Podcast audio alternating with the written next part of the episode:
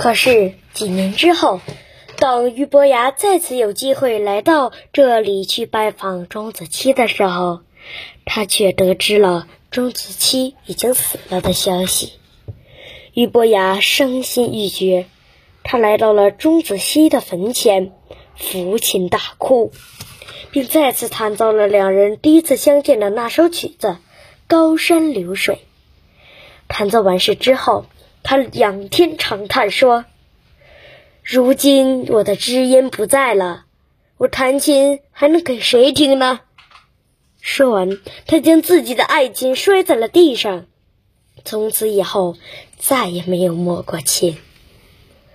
此后，两人知音的故事便流传开来，成为了佳话。到了北宋年间，当地的人们为了纪念俞伯牙和钟子期的深厚友谊。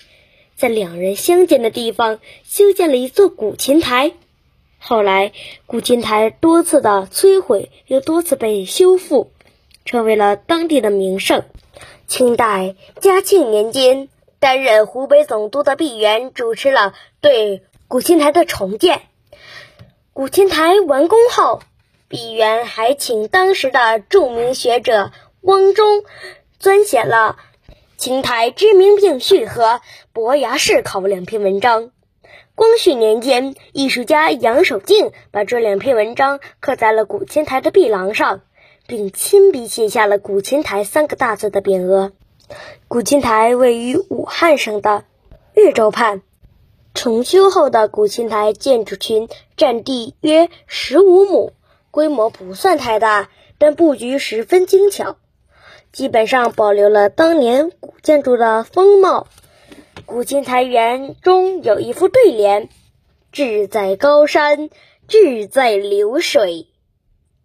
一刻鹤桥，一刻抚琴。”这里的主体建筑是一座半檐歇山式的殿堂，面阔三间，四周有回廊，屋顶还有绣瓦，显得金碧辉煌。除了殿堂的这一主体建筑，里面还有花坛、庭院、茶室等等。殿堂有一座琴台，是用汉白玉构成的方形石台，大约二十平方米。相传是俞伯牙当年抚琴的地方。一九七七年，《高山流水》一曲被录入了美国旅行者号太空探测器携带的。镀金唱片上，并随同该探测器进入了太空，开始在茫茫的宇宙中寻找新的知音。